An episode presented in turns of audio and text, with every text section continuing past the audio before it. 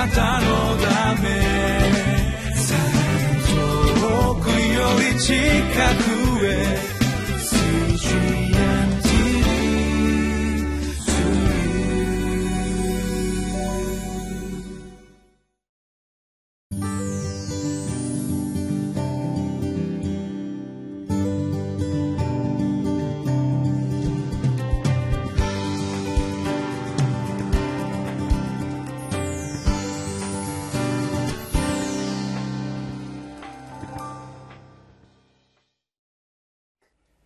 皆さんこんにちは。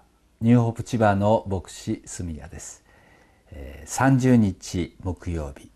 今日はオバデヤ書15節から21節を通しましてしたようにされることを覚えましょうということを見てまいります。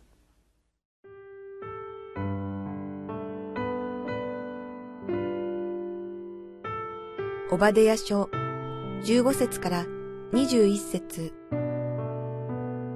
主の日はすべての国々の上に近づいている。あなたがしたように、あなたにもされる。あなたの報いは、あなたの頭上に帰る。あなた方が私の聖なる山で飲んだように、すべての国々も飲み続け、飲んだり、すすったりして、彼らは今までになかったもののようになるだろう。しかし、シオンの山には逃れた者がいるようになり、そこは聖地となる。ヤコブの家はその領地を所有する。ヤコブの家は火となり、ヨセフの家は炎となり、エサウの家はカリカブとなる。火と炎は藁に燃え尽き、これを焼き尽くし、エサウの家には生き残る者がいなくなると主は告げられた。ネゲブの人々はエサウの山を、低地の人々はペリシテ人の国を占領する。また彼らはエフライムの平野とサマリアの平野とを占領し、ベニヤミンはギルアデを占領する。イスラエルの子らでこの類の補修の民は、カナン人の国をサレファテまで、セファラデにいるエルサレムの補修の民は、南の町々を占領する。救う者たちは、エサウの山を裁くために、シオンの山に登り、王権は主のものとなる。えー、オバデヤ書はエドムに対する裁きが記されているんですが15節をお読みします。主の日はすべての国々の上に近づいている。あなたがしたようにあなたにもされる。あなたの報いはあなたの頭上に帰る、えー、エドムは、えー、高ぶってしまって、まあ、ユダが、えー、苦しめられる時にそれを助けようとしなかったんですがエドムは BC164 年に一掃され滅んでしまいます。ユダはイスラエルですが今でも存在しています。このことを通して次のことを学ぶことができます。神は必ず悪を罰せられるんだというポイント。そして神はご自身に忠実なものを守られる。歴史は神様が導いておられるということをこの箇所から学ぶことができるんですが私たち自身に当てはめてこのことを考えてみたいと思います。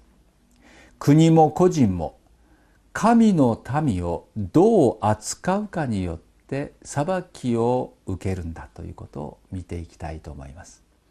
私たちは神を信じました。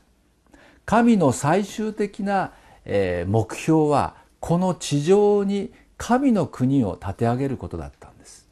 そこでまずエデンの園を作ってアダムとエバを置いたんですが彼らは神様に従う代わりに従わない道を選んでしまってエデンの園から追い出されてしまいました。悲しい出来事ですね。神の国をもたらしたかったんです。でも罪を犯したために彼らは自ら神の御顔を避けるようになってしまいました。そこで次に立法を与えイスラエルの民を神様は起こされました。神が共に歩むためです。神の国をこの地上に実現するために彼らに神がどれほど祝福を注ぎまた彼らを通して世界の人々をどれほど祝福できるか神様はご計画を持っていたんですがイスラエルの民は神様に従うことを選ばなかったんですね。偶像を求め神様を忘れてしまいました。そこでイエス・キリストがこの地上に来られました。イエス様はサタンの支配を打ち破りこの地上に神の国をもたらすというその働きをなさいました。福音を語られ弟子たちに神の国の真理を語られました、はい、今神を信じる私たちは神の国の神の民に加えられたんです。神はあなたを祝福する者を祝福しあなたを呪う者を呪われるでしょう。このことは必ず起こります。ではもっと具体的に私たちの信仰生活今の私たちに当てはめたらどのように言うことができるんでしょうか。私は次の御言葉が鍵になるんではないかなと思います。使徒行伝の9章の4節と5節をお読みいたします。彼は地に倒れてサウロサウロなぜ私を迫害するのかという声を聞いた。彼が主よあなたはどなたですか？というとお答えがあった。私はあなたが迫害しているイエスである、えー、サウロ。これはパウロのことなんですけどもパウロはこの時教会を迫害することに燃えていたんです。この道のものを捉えていってそして牢に入れる、えー、しかし聖書の中で言われているのはパウロがイエス・キリストをなぜ苦しめるのか私をなぜ苦しめるのかという言葉を聞くという場面ですね。教会はいろんな教会があります。そして確かに教会の中にはいろいろな問題があります。歴史上も問題がありました。そして今も問題があります。なぜなら不完全な人間がそこにいるからです。私たちは時々ああこの教会は問題があるな。ああの人は問題があるなと思ってみたりします。でも教会は神の民なんです。神に選ばれた人々なんです。神が愛されご自身の血潮によってあがなった大切な方々なんです。その方々をどのように見るかによって私たちももし裁かれるとするならば私たちはそのことを悔い改め正したいと思いますがいかがでしょうか？キリストが死なれたのは教会のためです。教会はキリストの花嫁です。キリストの身体です。主は愛します。でも体は愛さない。主は愛します。でもその花嫁は愛さないという態度は正しくありません。どんな教会であろうと神の民として神が愛された方々として私たちは見るべきではないでしょうか。そして私たちのその教会に対する態度神様は見ておられます。もし私たちが批判したりもし陰口を言ったり迫害するならば神様はそのことを喜ばれません。さらに言いましょう。教会に加わることをせず遠くから離れて何も手伝わないなら神様はそのことをご存知です。私たちがしたように神様はあなたを扱うようになるでしょう。私たちの測る測りに応じて神様私たちを裁かれるからです。愛と恵み許しを持って私たちは教会を見たいと思いますがいかがでしょう。兄弟姉妹を励まし応援し助けるものになりたいと思います。主はその心をご覧になりその心に必ず報いてくださるからです。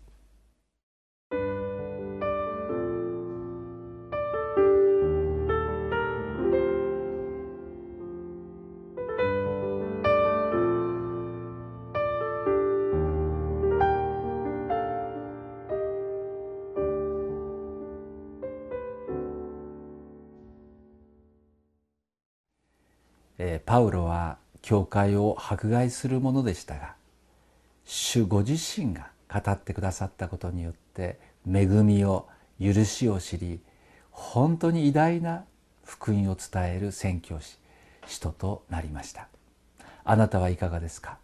神様は目的を持ってあなたを作られあなたを救いあなたを用いて神の国を立て上げようとしています。もし国も個人も神の民教会を裁きそれをどのように扱うかによって報いを受けるとするならばあなた自身神の国の住人として神の民を愛し教会を愛し教会に仕えてみませんか。それに勝る生き方はありません。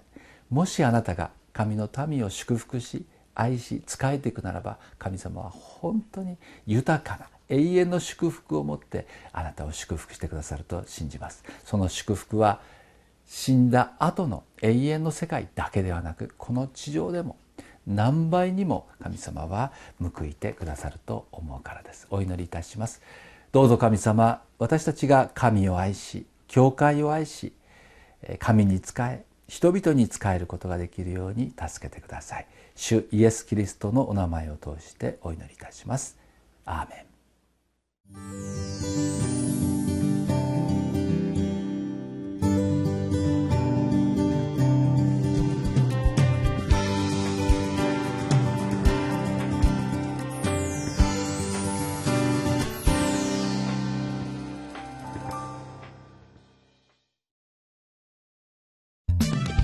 なたのため。遠くより近く